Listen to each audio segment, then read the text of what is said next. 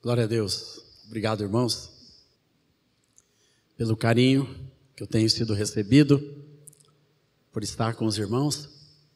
Quero avisar para os irmãos que ainda querem os nossos livros, que nós achamos um pouquinho de livros lá na secretaria ainda, o livro das alianças, e tem seis livros lá atrás ainda que você pode adquirir, tá? Só que é no Pix da igreja, tá? Que esses livros eu. Já acabou? Já, acabou os seis lá. Então, esquece esse aviso, igreja. esquece. O outro aviso, já que o Alessandro está ali, tu viu que eu vim todo de azul para combinar com, com. Tira umas fotos boas ali, ó. Para o nosso site ali, cuida das nossas mídias também, nos ajuda. E ele pediu para avisar as minhas mídias sociais para você encontrar nossas músicas. Temos vários discos de família lá no, no Spotify, no Deezer no Apple Play, nossos discos né, que falam sobre esses assuntos que eu estou ministrando aqui, sobre as alianças, está lá no Spotify, o nome é Azaf Borba, A-S-A-P-H, Borba, bem do jeito que escreve. Na, no Instagram está arroba Azaf Borba, no Twitter arroba Azaf Borba e Azaf Borba no Facebook. Tudo isso você pode me achar. E se alguém quiser falar direto comigo, pode anotar o meu e-mail aí, irmãos. É, é azaf.borba.gmail.com. À disposição dos irmãos, viu? Não tenho medo de mandar o e-mail, de responder. E eu mesmo gosto de interagir com os irmãos, com a igreja do Brasil e do mundo afora, que eu recebo diariamente contato com os irmãos. Hoje de manhã eu ministrei as três primeiras alianças. aliança com Deus, a importância de nós vivermos uma aliança com o nosso Deus, uma aliança de comunhão firmada pela oração, pela adoração, pela, pela vida na palavra de Deus.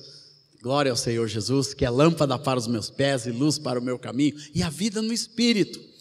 Assim que nós mantemos nossa comunhão com Deus e ampliamos nossa comunhão com Deus através da presença viva de Deus junto de nós, Ele que vem e habita através do Espírito Santo dentro do nosso coração. A segunda aliança é a aliança com a igreja. A importância, irmãos, de nós vivermos a igreja, vivermos dessa maneira que o pastor falou, em comunhão, no partir do pão, nós termos pessoas, nós não conseguimos viver isso com toda a lei a igreja, mas nós temos que ter pessoas com quem a gente parte o pão, com quem a gente tem comunhão, com quem a gente tem intimidade, aqueles irmãos, como Jesus tinha. Jesus tinha as multidões, Jesus tinha muita gente ao seu redor, Jesus tinha os que apareciam para ser curados, mas Jesus tinha doze homens que andavam com ele.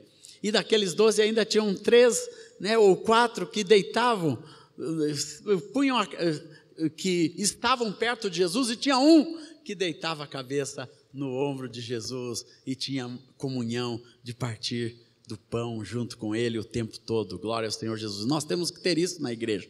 A igreja é um lugar de bênção, irmãos. Nós não podemos viver fora da igreja. Nós temos que aprender a criar nossos filhos na vida da igreja. Que bênção é quando um, uma criança nasce na igreja, como eu tive a bênção de ter meus filhos e ver meus filhos serem criados na igreja, junto dos irmãos, junto da família da fé. E hoje, todo aquele grupo de crianças, irmãos, que eram da mesma aulinha, eles estão casando entre si. Até minha norinha, ela cresceu junto com o André desde pequenininha. Hoje, inclusive, Inclusive, minha nora Larissa está de aniversário, glória ao Senhor Jesus. Ela, ela ali cresceu junto, junto àquela turma de crianças, hoje todos maduros, todos casando no Senhor, casando em pureza, em santidade diante de Deus. Sabe o que é isso, irmãos? Igreja, família da fé. A terceira aliança que eu pontuei hoje pela manhã, irmãos, é a aliança que nós temos com os nossos pastores, a importância de ser pastoreado. E eu contei para os irmãos algumas experiências da minha vida que meus pastores interferiram.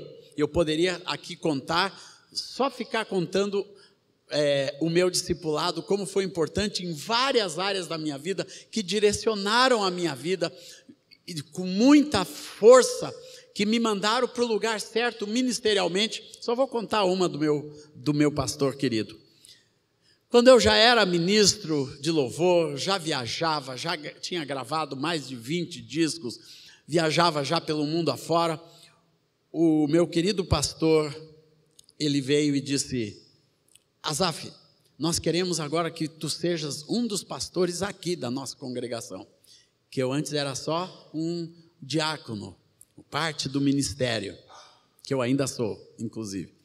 Mas ele disse: agora nós queremos que você faça parte, a gente chama de presbitério, o grupo de pastores da igreja local em Porto Alegre, que é uma igreja grande, uma igreja com mais de dois mil membros e com várias congregações, nós temos mais ou menos, no Rio Grande do Sul nós temos umas 20 igrejas e fora, pelo Brasil afora, nós temos mais de 80 igrejas relacionadas com o nosso ministério em Porto Alegre.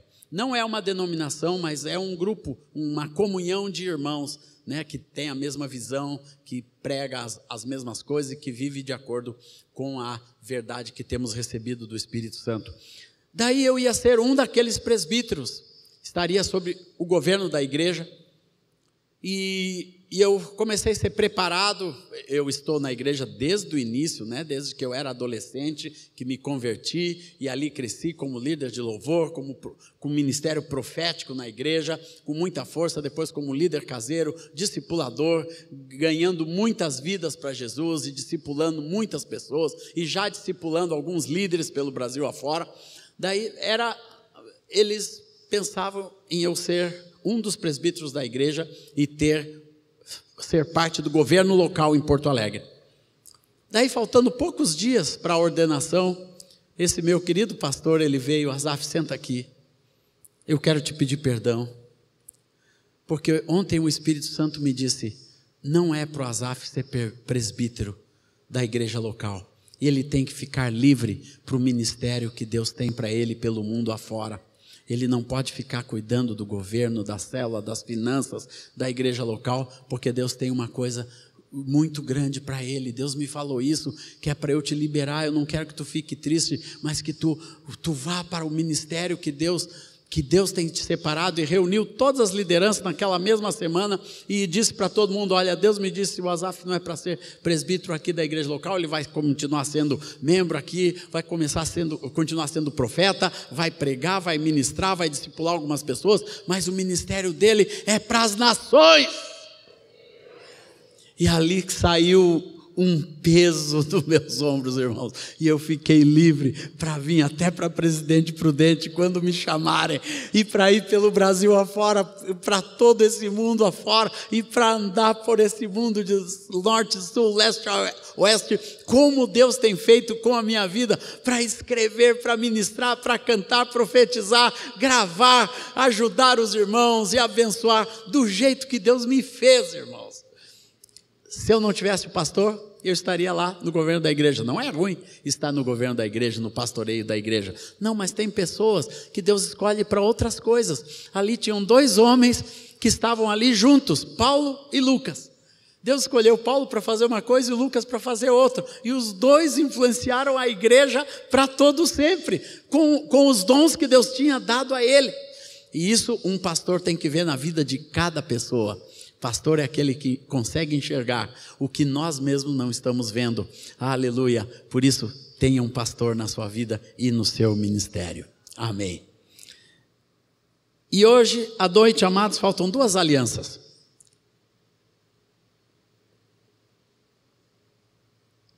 Aliança com a família. Essa aliança é uma aliança muito importante na vida de todos nós na vida dos nossos filhos e filhas. Deus criou a família. E, e, eu gosto de ficar com o modelo que Jesus falou, que é, como é a família. Por esta causa deixará o homem pai e mãe e se unirá à sua mulher, tornando-se os dois uma só carne. De modo que já não são mais dois, porém uma só carne. Portanto, o que Deus uniu, o que Deus ajuntou, não o separe o homem. Essa é a visão de Jesus sobre o que é a família, como nasce a família. Quando o homem deixa uma casa, se une com a sua esposa, e depois de um tempo vem um nenezinho bonitinho como esse, para alegrar a nossa vida, alegrar a nossa casa. E nós todos já fomos um nenezinho desse numa, numa casa, amém, irmãos? Senão nós não estaríamos aqui. porque essa é a maneira que Deus traz pessoas ao mundo. Quando um homem deixa pai e mãe, se une à sua esposa e ali começa uma nova família, um novo núcleo. Ali vem toda uma nova geração, porque a graça e o amor de Deus, irmãos, família fala do dom sobrenatural de Deus que se transporta de geração em geração. E é isso que o diabo quer acabar. Aquilo que Deus leva de geração em geração, a graça, a vida, a genética, tudo isso é transportado de geração em geração e nós temos que entender isso, mesmo com os modelos modernos, né, de família, de união, disso, daquilo, de gênero e tudo, nós precisamos ficar como igreja com o modelo bíblico que Jesus afirmou, é assim que Deus fez desde o princípio. Glória ao Senhor Jesus. É, e é assim a única maneira em que se gera vida, se gera um novo ser, se gera uma nova criatura, se começa uma nova geração. Isso é muito importante a igreja entender, porque a aliança da família tem a ver com esta compreensão, com este entendimento de que o modelo de Deus para a família é aqui baseado. Por isso que o Senhor disse, o primeiro ponto desta aliança da família está lá em Deuteronômio quando quando quando o Senhor fala que os filhos devem honrar pai e mãe. Isso é, criança tem pai e mãe.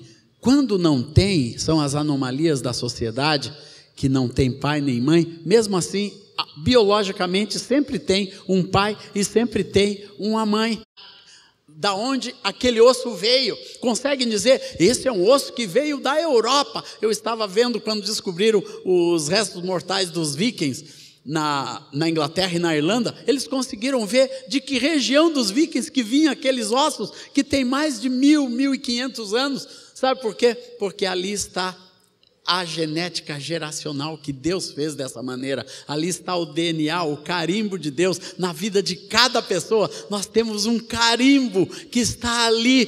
Quando nós descobrimos que a nossa filha Aurora seria uma menina especial porque ela tinha uma síndrome.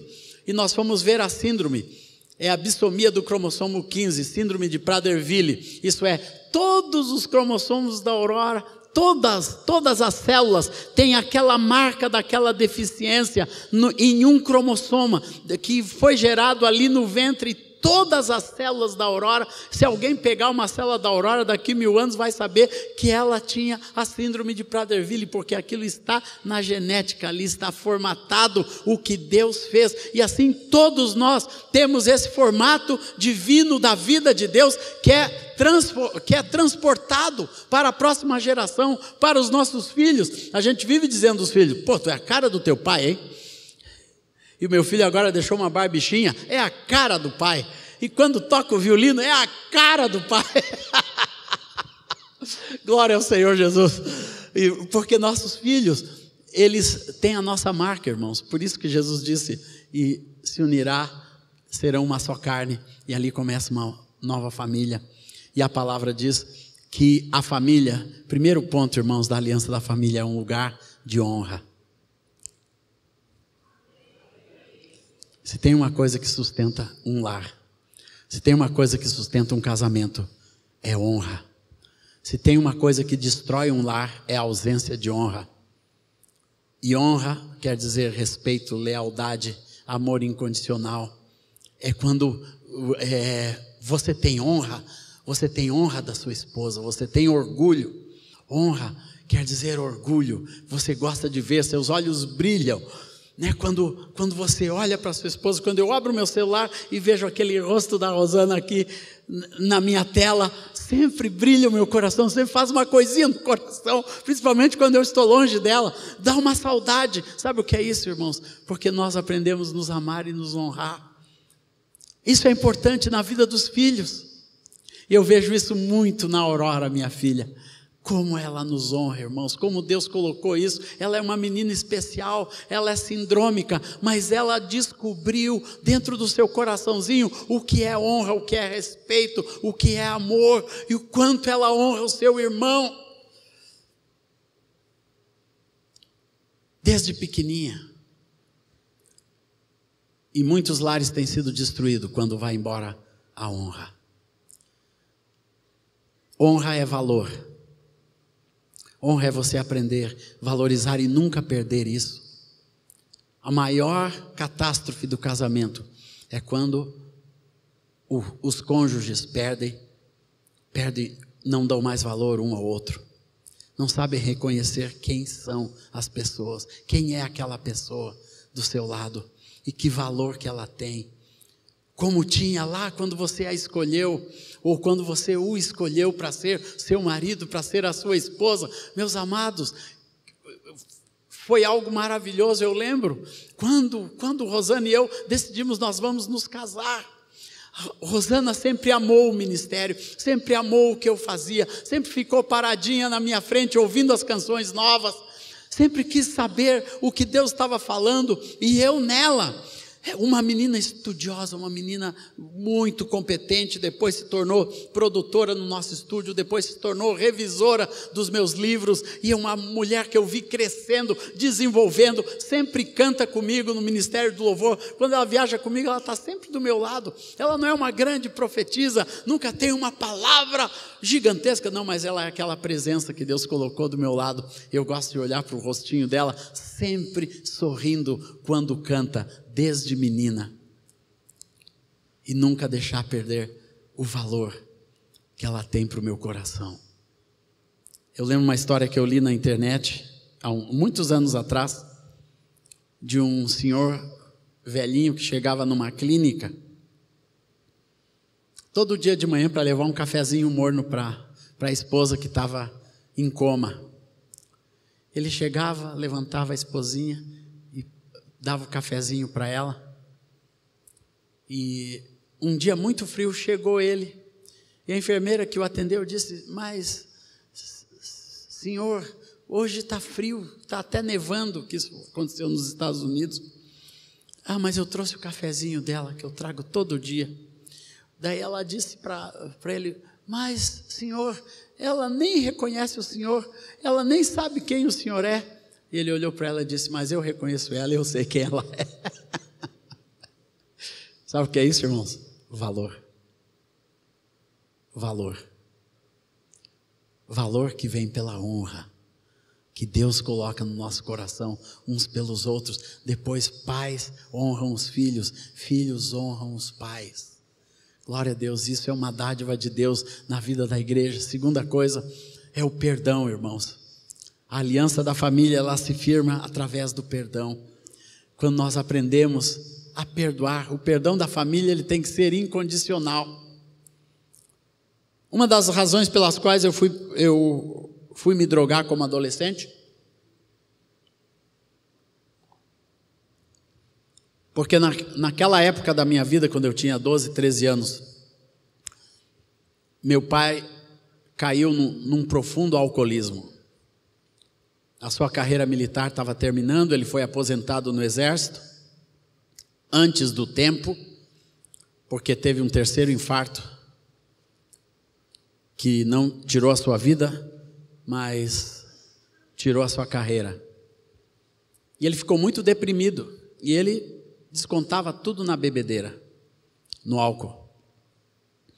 E bebia e chegava em casa e brigava e batia na minha mãe, e jogava café pela casa toda, e jogava comida, e era aquele escândalo, e ficava caído na entrada do edifício onde morávamos, perto do centro, centro de Porto Alegre. Aquilo era uma vergonha muito grande.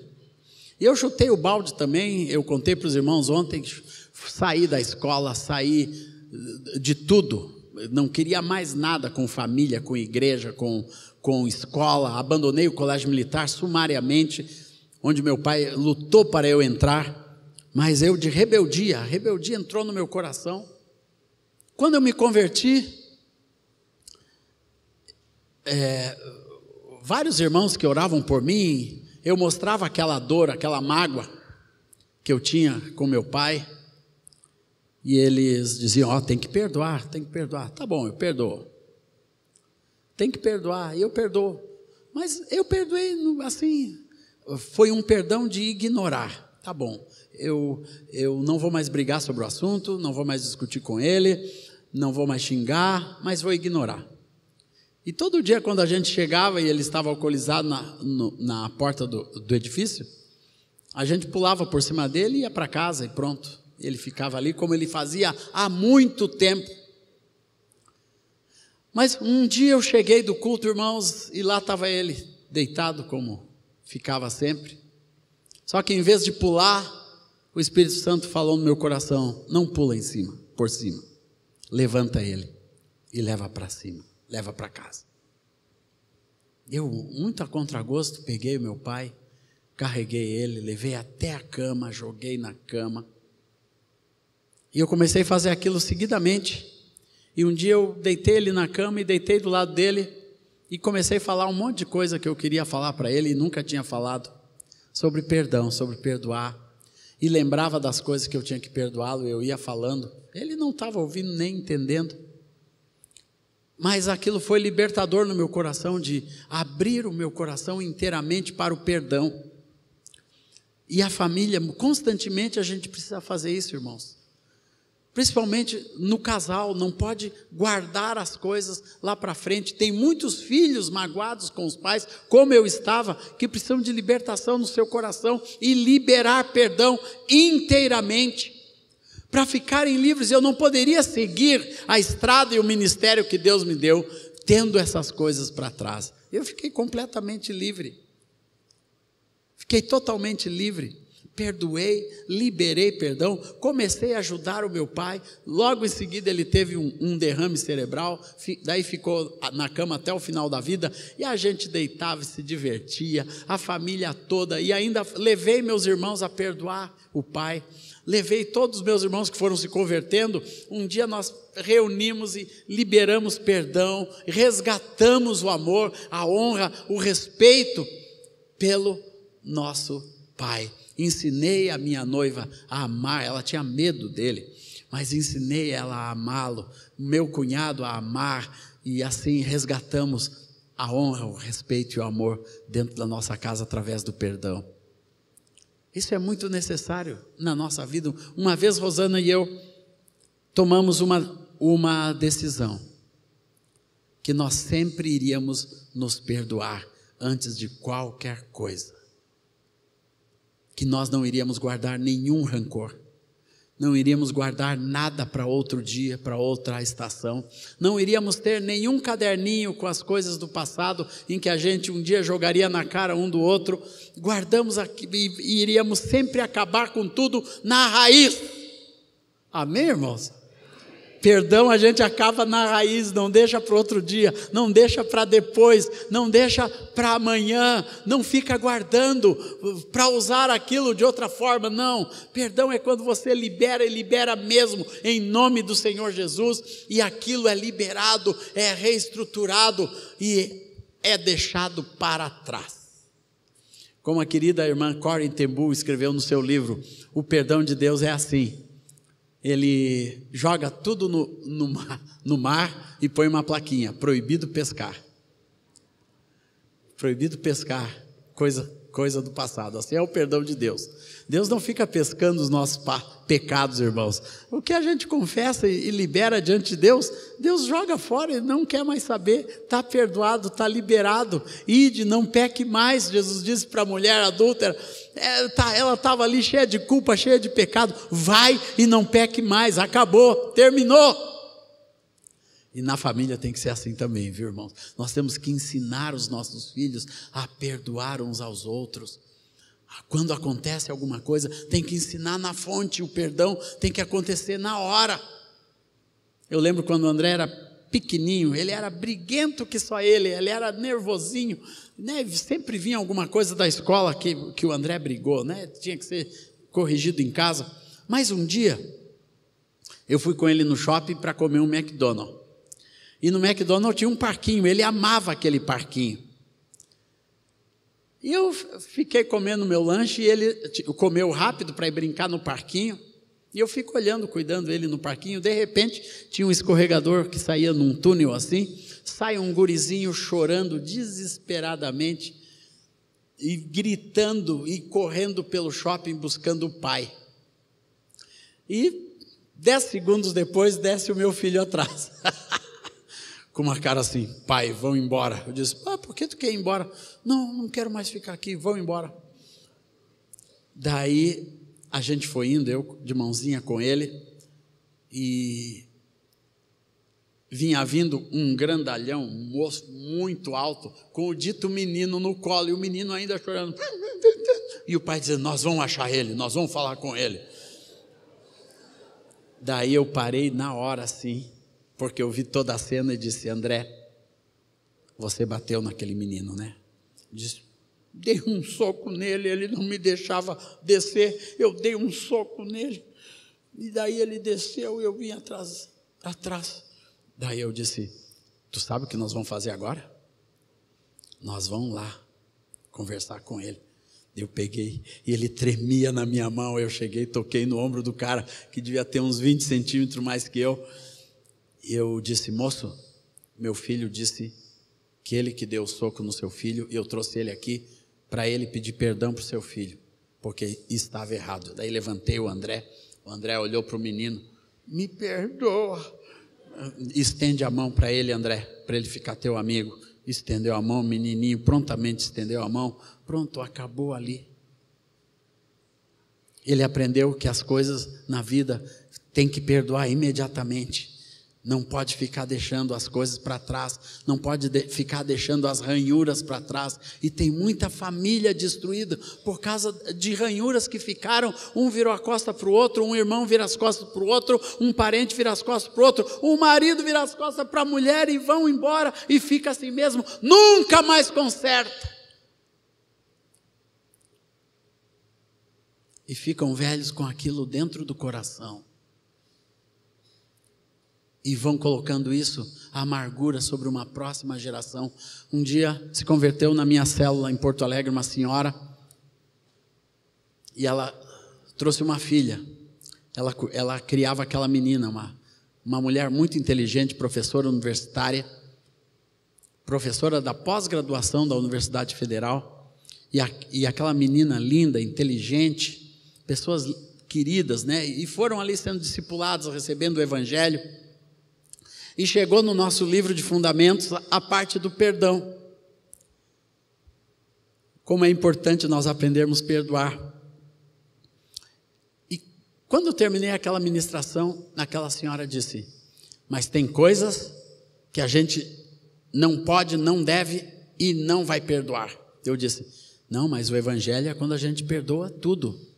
Deixa, limpa o nosso passado, perdoa todo mundo que precisa perdoar e segue em frente com Jesus, porque essa é a vida eterna. Daí ela contou o seu caso, né, do, do marido que abandonou ela grávida daquela criança e ela jurou, quando aquela criança nasceu, ela jurou: Eu nunca vou perdoar esse homem, vou ensinar essa menina a odiar o seu pai, e, e isso vai ficar na nossa história. Eu não, nunca vou querer saber de nada com essa pessoa, ele não vai conhecer essa menina. E fez uma série de coisas, ela contou tudo aquilo. E eu disse: Mas irmã, a senhora tem que perdoar. Jesus disse que, que, que o Evangelho é perdão. Não pode ficar com isso assim no seu coração e com essa amargura. A senhora está jogando tudo em cima da sua filha. É o pai dela. A senhora, como uma discípula de Jesus, tem que ajudá-la a perdoar e resgatar essa vida. A senhora quer a salvação do seu marido? Ela diz: Não quero, quero que ele vá para o inferno. Ô oh, crente, irmãos, tem crente assim.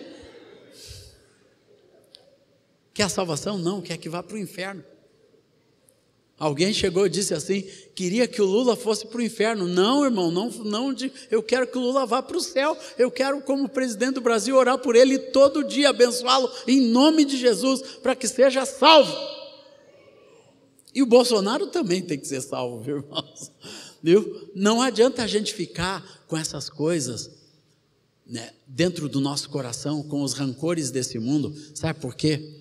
Eles são venenos que destrói a gente por dentro. A ausência de perdão é um veneno que mata primeiro quem sente, primeiro quem não perdoa vai matando por dentro, vai, vai corroendo, vai destruindo, e, e, e destrói a casa, destrói os filhos, destrói a família. E isso, Deus precisa tirar isso do nosso coração para nós sermos livres. Família é um lugar de perdão, amém, amados? Erga sua mão comigo, erga aqui, essa igreja de fé. Família é um lugar de perdão. Por isso, eu vou perdoar. Aleluia! Aplauda ao Senhor, glória a Deus.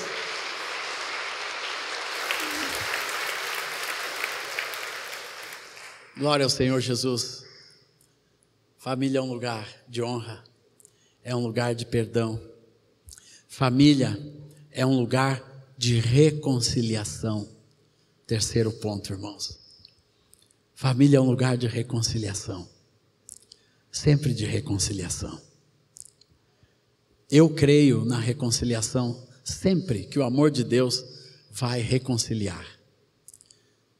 Eu, antes de acreditar que, que o melhor para um casamento é o divórcio, eu continuo crendo que o melhor para um casamento é a reconciliação, é a restauração, é o perdão, é a vitória do amor verdadeiro de Deus na vida de cada um de nós, é a reconciliação. Por isso a palavra fala, aqui nos últimos versículos,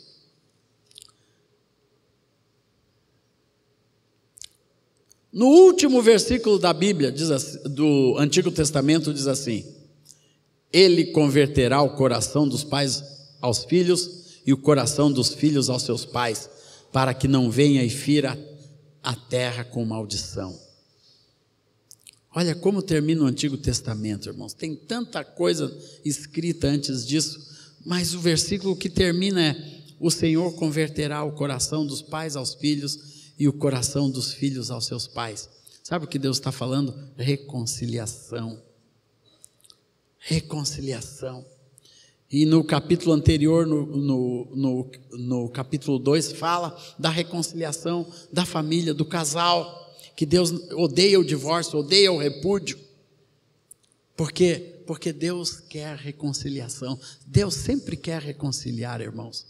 Deus sempre quer restaurar, Deus sempre quer apaziguar, Deus sempre quer trazer os filhos de volta, Deus sempre quer levar os pais para o lugar certo, Deus sempre quer né, que, que nós, nós sejamos aqueles, o cristão tem que ser aquele que rompe com o ciclo da destruição que o diabo está trazendo para a família nos dias de hoje.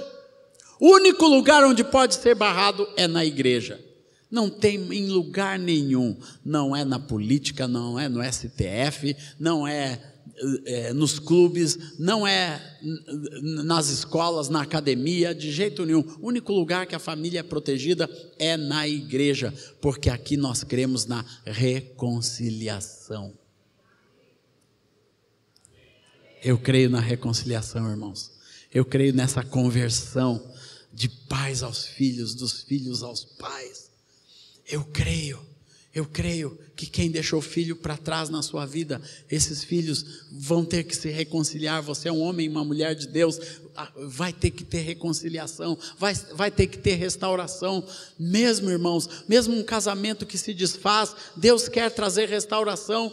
Às vezes não dá mais para para reunir, mas não pode ficar a inimizade, não pode ficar a destruição, não pode ficar a mágoa, o ressentimento. Deus tem que reformular. Deus tem que nos reformular como igreja, para nós voltarmos a crer na Bíblia e nas, nos valores e nos princípios de Deus, do jeito que Deus quer. E sempre o coração de Deus está na restauração. Na restauração. E eu profetizo isso nesta igreja o Espírito de Deus que restaura, que renova, que busca, que, que busca, que restaura para buscar. Não tem, não tem gente perdida que Deus não possa resgatar. Tem um querido pastor, meu amigo, que já partiu para o Senhor.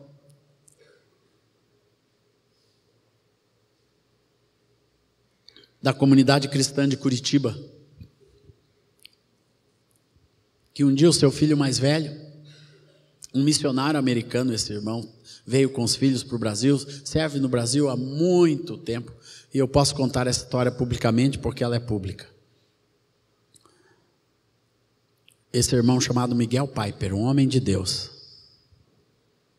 Um dia esse filho mais velho se rebelou contra tudo, chutou o balde. Contra a igreja, contra Deus, foi embora para os Estados Unidos. E não demorou muito, o pai soube que esse menino estava envolvido com drogas profundamente.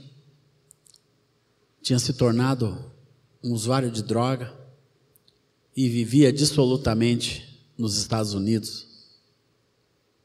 E Deus falou com aquele pai com um ministério lindo, uma igreja grande. Larga tudo e vai buscar teu filho.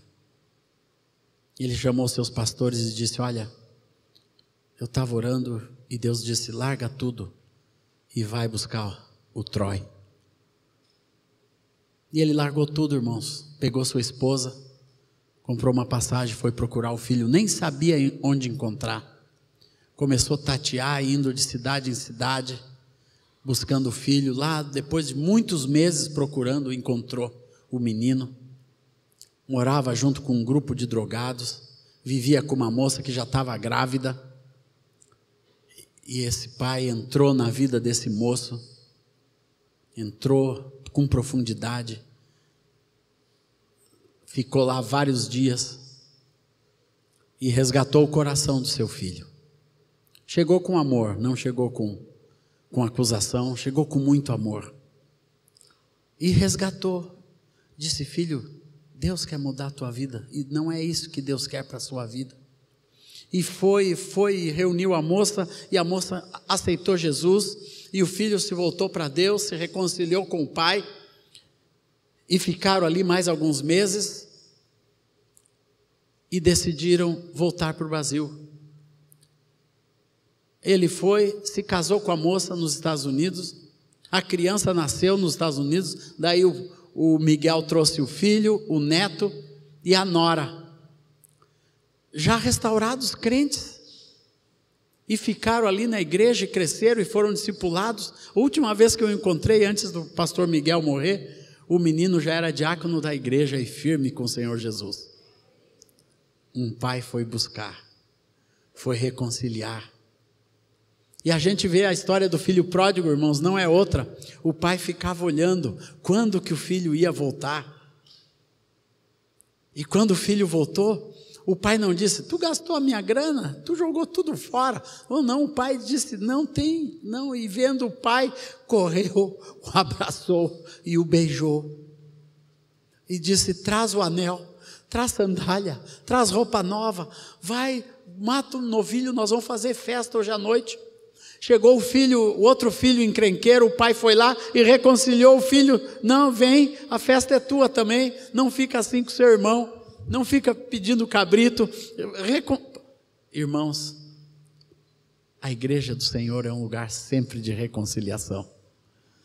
Onde a gente não marca ninguém pelos pecados. A família de Deus não é, é sempre um lugar de reconciliação. Eu lembro uma canção que eu escrevi sobre a família. Família é um lugar onde sempre se tem outra chance. Sempre se tem outra chance. E essa é a família, essa é a aliança que Deus quer que a gente tenha. Amém, meus amados? O resto está no livro. A quinta aliança, irmãos, é uma aliança com o chamado.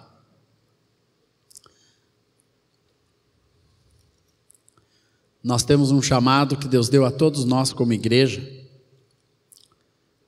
Em Mateus 28, 18 diz assim: Jesus aproximando-lhes falou-lhes dizendo: Toda autoridade me foi dada no céu e na terra. Ide, portanto, e fazei discípulos de todas as nações, batizando-os em nome do Pai, do Filho e do Espírito Santo ensinando-os a guardar todas as coisas que vos tenho ordenado. E eis que estou convosco todos os dias até a consumação dos séculos. Todos nós, sem exceção, aqui neste auditório, temos um chamado de Deus para fazer isto. Se você não se sente dentro deste chamado, você não entendeu o que é o Evangelho. O Evangelho é um lugar onde se recebe a palavra da verdade no coração e faz parte do nosso DNA transmitir esta palavra para outras pessoas, transmitir para os nossos filhos e filhas, transmitir através da nossa vida, do nosso testemunho, através das nossas palavras, através das nossas ações, através dos nossos cânticos, através dos nossos escritos. A igreja tem que ter um compromisso de gerar a próxima geração de igreja. E não é só os pequeninos que nascem na nossa casa, não. Nós somos responsáveis em evangelizar esse mundo, amados. Nós temos o Espírito Santo como um agente de Deus, que é Ele que nos faz fazer esta obra. Ide, portanto, fazer discípulos de todas as nações, aleluia. Quando a igreja entender isso, meus amados, nós, nós vamos ser extremamente frutíferos nas nossas cidades, se cada um de nós nesse auditório tiver o compromisso de nos próximos três anos gerar uma vida para Deus, gerar, discipular, cuidar na sua casa, pastorear, como você estava falando, meu irmão. Aleluia! Nós vamos ter esta igreja e esta cidade transformada pela graça e pelo amor de Deus, através dos testemunhos simples de cada pessoa. E nós precisamos descobrir esse dom de Deus na nossa vida. Isso é um dom de Deus um talento que Deus nos dá, que Deus quer usar tudo que nós fazemos. Não precisa ser um pastor formado em seminário para realizar isso aqui. Isso aqui tem que ser uma pessoa disponível a ser usada por Jesus. Amém? Esse é o seu chamado. Esse é o seu chamado. Mas a cada pessoa Deus dá outros dons. Nós temos aqui pessoas com diferentes dons, com diferentes dádivas de Deus, com diferentes talentos, que podem realizar e fazer outras coisas. E eu tenho conhecido pelo mundo afora inúmeras pessoas que têm dedicado a sua vida e entregue ao Senhor. Eu conheci uma menina no Oriente Médio alguns anos atrás. O nome dela é Maria. E a Maria, ela contando a sua história naquela reunião, ela disse: quando eu tinha 12 anos.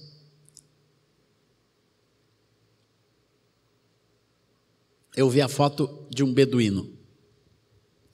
E ouvi pela primeira vez falar sobre beduíno. E disse no meu coração: eu vou ser missionária no meio dos beduínos. Eu vou pregar a palavra de Deus para os beduínos. Um sentimento de uma menininha doida no interior do Rio de Janeiro.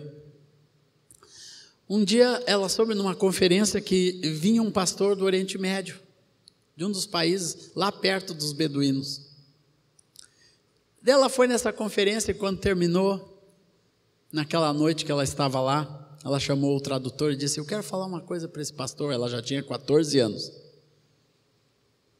E disse: Pastor, eu sei que lá onde o senhor mora tem beduíno. Ele disse: Tem, tem muito beduíno. E eu conheço esse pastor, inclusive. E como que eu faço para ser missionária lá nos beduínos? Daí aquele pastor disse: só tem duas maneiras, ou sendo médico ou enfermeira. Ela disse: pronto, está aí. Terminou o primeiro grau, fez o curso técnico do segundo grau de enfermagem, fez vestibular, entrou na faculdade, se formou em enfermagem. Quando estava se formando, o pastor voltou para uma outra conferência. Aquele irmão, naquela época, vinha muito no Brasil. E, e ela foi lá e disse: Olha, já estou quase formada. Daí ele disse: E você já fala inglês? Daí ele disse: Ela, estou estudando. Não, você tem que ter um bom inglês para ir para lá, a única maneira. Porque árabe é muito difícil, mas com inglês você se vira e vai, assim que você se formar, leva o seu diploma na Cruz Vermelha que tem no Rio de Janeiro, internacional, e diz o que, que você quer fazer. E ela foi lá, se formou, entrou na escola de inglês, aprendeu inglês, foi lá com o diploma, levou na Cruz Vermelha e disse: Eu quero trabalhar nos, com, os, com os beduínos. Daí perguntaram: O que, que a senhora é? Eu sou enfermeira. Já é formada? Está aqui meu diploma. A senhora quer? Então a senhora tem que que providenciar uma passagem e a Cruz Vermelha manda a senhora para fazer o curso especial de Oriente Médio em Londres. Ela foi lá, porque não tinha dinheiro, né? Era uma menina de poucas posses. Chegou para o pastor e disse: Olha, Deus está me mandando e, ab e abriu a porta, eu já estou me formando. E se formou, irmãos, conseguiu a passagem. A Cruz Vermelha mandou ela para Londres. Ela fez o curso de Oriente Médio. Ela aprimorou o inglês. Quando ela se formou, pegaram a Maria e mandaram ela para o maior centro de de cuidado de beduíno que tem no Oriente Médio, cuidado pela Cruz Vermelha, e ela, quando eu a encontrei, ela já estava lá há 10 anos. Sabe por quê, irmãos? Porque ela identificou o que Deus queria da vida dela. E aqui nós vemos várias coisas na vida da Maria nessa história. Ela identificou. Segunda coisa que ela fez, ela consagrou a Deus aquele desejo. A gente, quando tem alguma coisa para fazer para Deus, a gente tem que consagrar ao Senhor. Não é para a gente fazer de qualquer forma.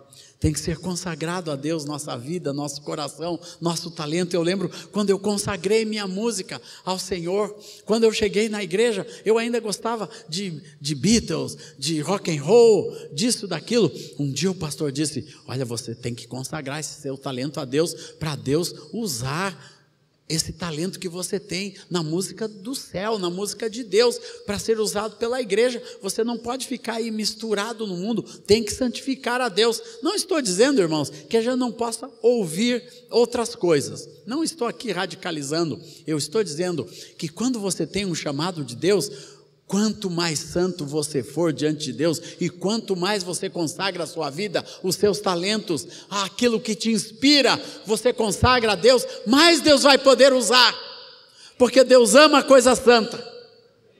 Deus ama a vida santa, Deus ama coração e motivação santa. Deus ama ouvidos santos, olhos santos. Por isso que tudo para Deus. Quando o salmista perguntou para Deus: quem vai subir no, no, no teu tabernáculo? Quem vai morar no teu santo lugar? E Deus respondeu para ele: meu, meu jovem, quem tem as mãos limpas e o coração puro, quem vive com integridade e pratica a justiça. Sabe por quê, irmãos? Deus quer vida santa chamado, aliança com o seu chamado, é quando você identifica o seu chamado, santifica o seu chamado. Terceira, a Maria prosperou o seu chamado, não ficou, ela tinha um chamado, ah, Deus que me leve para os beduínos, não, tem passos que Deus quer que a gente dê. Quando Deus começou a me levar para o Oriente Médio, depois de, de alguns anos, irmãos, eu não conseguia mais entrar com tranquilidade. Eu sempre era barrado pela polícia secreta de qualquer país. Meu nome estava na lista negra já. E não interessa o país que eu entrasse, se era da Liga Árabe, o meu nome já estava lá, eu já ia para outro lugar, era interrogado, tinha que dar os nomes de todos os irmãos, para onde eu ia, a casa, telefone tudo mais, e expunha os irmãos demasiadamente. E um dia, falando com um irmão lá no Oriente Médio, ele disse: Olha, Zaf, a única maneira de sanar isso é tu, tu sendo alguma coisa como jornalista. E ele disse, palavra jornalista. Eu cheguei, quando cheguei em Porto Alegre, procurei um amigo meu que era bispo da igreja metodista e na escola que eu, que eu tinha me formado quando criança, agora era uma faculdade muito conceituada, uma faculdade metodista do Sul, muito conceituada e tinha um curso de jornalismo. E eu fui lá, falei com a reitora e ela disse: Olha, nós podemos até ajudar o senhor dando uma bolsa, dando 50%, alguma coisa assim, mas o senhor vai ter que fazer o vestibular para entrar na faculdade, vai ter que se esforçar. E eu tinha certeza que Deus queria aquilo, e chegou no dia do vestibular, eu fui lá fazer o vestibular. Eu não sei como eu passei naquilo, foi, foi um anjo do Senhor que, que entrou ali naquela sala e, e, e me fez passar naquele vestibular. Ganhei a bolsa de estudo, em quatro anos eu estava pronto. Fui na Federação Nacional de Jornalismo, me credenciei e perguntei como que eu tiro a, a credencial internacional. Ah, é lá na Bélgica, mas a gente caminha por aqui. Encaminhei. Poucos meses depois eu já tinha credencial de jornalista internacional, irmãos, para viajar pelo mundo todo, para entrar em qualquer país do mundo, inclusive Estados Unidos, Inglaterra, tudo quanto é canto. É. E Nunca mais complicaram minha entrada em lugar nenhum. porque eu me preparei, fiz quatro anos presenciais, na, teve duas cadeiras EAD, o resto era indo todos os dias, de segunda a sábado de manhã, na faculdade e viajando, continuando o ministério, continuando produzindo, continuando viajando e tudo mais, mas eu tinha certeza que aquela preparação era necessária para o ministério que Deus tinha me dado pelo mundo afora era necessário ter um credenciamento que me permitisse entrar em outros lugares. E aquilo foi e é de grande bênção, de grande bênção. Mais tarde, quando começou todo esse processo do Oriente Médio, eu pude me credenciar na honra, na ONU, como jornalista e entrar no Oriente Médio pela ONU, irmãos, para ir nos campos de refugiados, para poder abençoar aqueles lugares, para poder ministrar livremente agora credenciado pela ONU. Que coisa maravilhosa. Só Deus para fazer isso, viu, irmãos? Só Deus. Mas teve preparação, prosperar o chamado de Deus. Quando Deus começou a me levar para outras nações, eu fui aprender inglês, fui aprender espanhol, me formei na língua inglesa, né? tirei meu, meu diploma de proeficiência, formado, falando fluentemente, escrevendo, lendo, é, pregando, cantando, e assim foi. Deus me ajudou a prosperar o chamado que Deus me deu, assim como essa menina. Ela prosperou, ela foi, ela seguiu seu seu seu caminho diante de Deus, pedindo a força do Senhor. Prospere o seu chamado, prospere a sua vida diante de Deus. Não fique nesses patamares de internet, de Netflix, que roubam sonhos, que roubam os planos, que roubam o tempo. Quanto tempo a gente perde em vez de fazer outras coisas? Eu, eu lembro na pandemia, irmãos, né, a, a tentação era ficar na frente das séries, e uma série mais bonita que a outra, mais interessante que a outra, mas o Espírito Santo disse: escreve, fica no livro, fica trabalhando, vai, escreve cânticos, grava um disco novo e assim por diante. A gente tem que lutar contra o que este mundo preparou para roubar, matar e destruir os nossos dons os nossos talentos, e principalmente dos nossos filhos. Não deixe o diabo roubar a tua casa. Prospere a tua casa. Prospere os dons e os talentos na tua casa. Quarto aspecto, irmãos, quando a gente tem um chamado de Deus, você protege o seu chamado. Proteger o chamado é proteger o testemunho. Por isso Paulo fala: todas as coisas me são lícitas, mas nem todas me convêm, sabe por quê? Ele tinha um chamado de Deus, ele tinha um testemunho a ser guardado. Tem muita coisa lícita que a gente pode fazer nesse mundo, mas não convém, porque nós somos discípulos de Jesus e queremos proteger nosso chamado, proteger a graça, a obra de Deus na nossa vida, para que o diabo não toque, para que não destrua, porque destruindo um de nós, vai destruir outras pessoas, destruindo um pai, o testemunho de um pai, destrói uma parte dos filhos, destruindo uma mãe, destrói uma parte das filhas e filhos dentro de casa, destruindo um pastor, então, destrói uma igreja. Por isso, proteja o seu chamado, meu irmão, proteja diante de Deus, proteja, honre Honre os princípios e os valores, honre as alianças que Deus nos deu, aliança com Deus. Lembre dessa aliança que você tem com Deus. Você pertence a Deus. Eu viajo muito, fico muito tempo sozinho, mas eu me considero alguém que foi protegido por Deus, irmãos. Protegido moralmente, espiritualmente por Deus. Eu não lembro nenhuma vez que eu passei alguma tentação majoritária na área moral, na área sexual, nas minhas viagens. Nunca, nunca ninguém se atirou em cima, nunca, nunca recebi nenhuma cantada, nunca fui, fui nada, nenhuma pessoa nunca se insinuou. Eu fui guardado. Continua, Deus.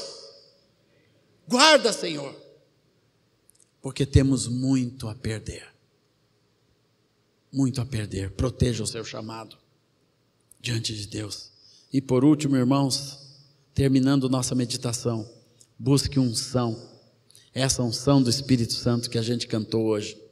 Busque unção, a unção que vem do alto.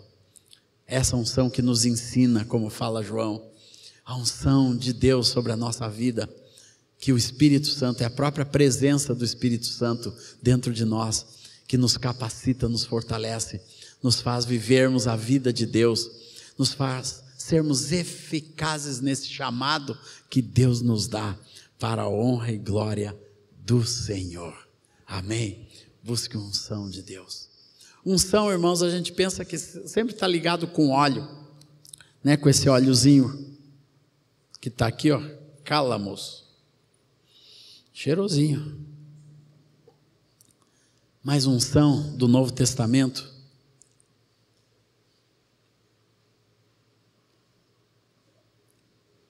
é sintonia. A unção que Deus quer na vida da igreja é uma igreja sintonizada com a boa, perfeita e agradável vontade de Deus para cada vida. É você descobrir o que Deus quer da sua vida e você direcionar todos os instantes, todas as palavras, você começar a aprender com Deus como viver, como agir, como reagir como falar, como pregar, como cantar, como testemunhar para as pessoas que estão ao seu redor, o que, que você deve compartilhar, como mostrar o amor de Deus. Isso é unção e que Deus vai nos ensinando a cada momento. Deus vai te dando um momento e você sabe, é o momento. Unção é você estar no lugar certo, na hora certa. Quando você encontra alguém onde Deus já está trabalhando e você está ali, e Deus te põe ali. Uma vez eu estava com a família ministrando nos Estados Unidos, e num dia muito frio em janeiro eu estava ministrando na região de Nova York, estava nevando, muito bonito, né? Mas naquela noite eu tinha, naquela semana eu, eu tinha que ministrar no fim de semana e tinha alguns dias livres. E na terça-feira eu fui com, com o meu filho fazer compra. Rosana e Aurora ficaram no hotel, não se animaram a sair no frio. E eu fui com o André animado. Ele queria comprar um fone, um iPod, não sei o que, bababá. Naquela época ainda, isso já faz algum tempo. E, o, e a gente saiu e foi lá, fizemos as compras. Quando saímos da loja, aquela nevaiada caindo, fomos, pegamos o primeiro táxi que apareceu. Quando eu comecei a falar com o motorista de táxi, eu escutei o, o sotaque dele. E eu perguntei, de onde o senhor é? Ele disse, eu sou turco. Eu disse, puxa, Turquia, o mês passado, isso era janeiro, em dezembro eu tinha feito um congresso de adoração em Istambul, na Turquia. Eu disse, pai, eu estive em Istambul, passei por tudo aquilo, fui lá em Antália, fui em Perde, em toda, todas aquelas cidades bíblicas, né? Eu fui conversando com ele o quanto eu tinha gostado da Turquia, ele ficou muito animado. Eu disse para ele que eu era cristão, ele disse que era muçulmano, mas que ele respeitava muitos cristãos e que ele tinha muitos passageiros cristãos, e fomos conversando alguma coisa sobre Deus até o hotel, e eu me despedi dele, fui embora. Cheguei lá, orei por ele, abençoei e esqueci. Quinta-feira, os irmãos me ligaram: Olha, nós não vamos poder te buscar aí, porque tem muito trânsito. Pega um táxi e vem aqui para New Jersey. Era do outro lado do rio lá, era longe, era uma hora e dez do local onde eu estava. Eu disse, pegar táxi. Eu disse, Rosana, nós vamos ter que ir de táxi, nós vamos ter que ir lá para a rua procurar táxi. E fomos, e nada de táxi na nossa rua. Daí o cara do hotel disse: Olha, vai lá na outra esquina, na Sexta Avenida, lá passa mais táxi. A gente correu lá com tudo: violão, violino, caixa de disco. Naquela época tinha disco ainda, Bíblia, esposa, Aurora, André, a família inteira ali correndo na rua. É. Daí chegamos lá, tinha um outro hotel, eu perguntei para o cara, podemos ficar aqui, está mais quentinho, esperando um táxi, na, bem na beira da rua, assim. E quando a gente ficou na beira da rua, um táxi vem e para, na, na nossa frente. E eu vi o táxi vazio, uh, o cara parou, glória a Deus, vamos entrar. Eu puxei a porta, na hora que eu olhei, quem era? O turco. Eu disse, seu Adam, é o senhor? Ele, Brasile, is you, Brasile? E daí, leva nós em New Jersey. Ele disse: entra, entra, pode entrar. Entrou todo mundo no táxi, jogamos as coisas no porta-mala, irmãos. Eu sentei e ele disse assim: Olha, tem 18 mil táxis em Nova York. E eu trabalho aqui há 14 anos. Nunca peguei uma pessoa duas vezes. Você é a primeira pessoa.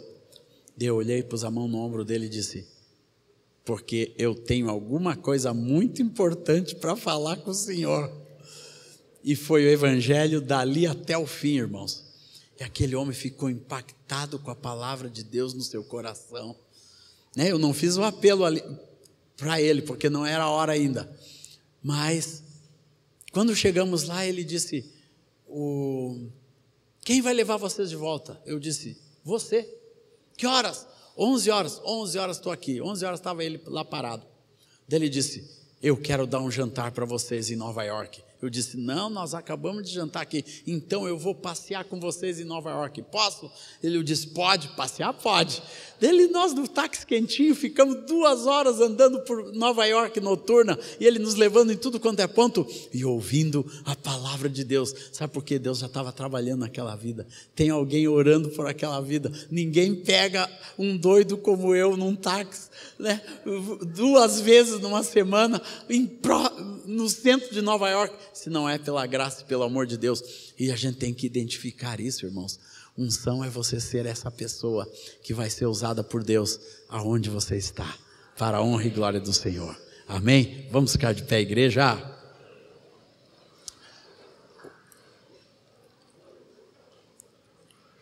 Muito obrigado, Jesus, porque nós somos essas pessoas ungidas, como foi ungido Jesus de Nazaré para andar pela terra fazendo bem, pregando o Evangelho, curando pessoas, estando no lugar certo na hora certa, encontrando as pessoas certas.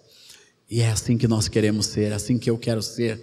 E eu peço que cada um dos meus irmãos sejam essas pessoas, Senhor. Pessoas protegidas que protegem a graça e o amor de Deus nas suas vidas, no seu testemunho. Que essas alianças aqui ministradas para essa igreja sejam os pilares dessa igreja, Senhor. aliança com Deus, aliança com a própria igreja, aliança com os pastores, com os líderes. Que tu levantaste nessa casa, aliança, Senhor, das famílias, dos casais, dos filhos, aleluia, Senhor, um lugar de bênção, um lugar de honra, para a honra e glória do teu nome, e a aliança que nós temos com esse chamado maravilhoso de sermos as pessoas que vão por este mundo pregando o Evangelho, para toda criatura, levando a graça e o amor de Deus, em nome de Jesus. Aleluia, Senhor. Nós queremos encontrar, Senhor. Aleluia. Glória a Deus. Amém.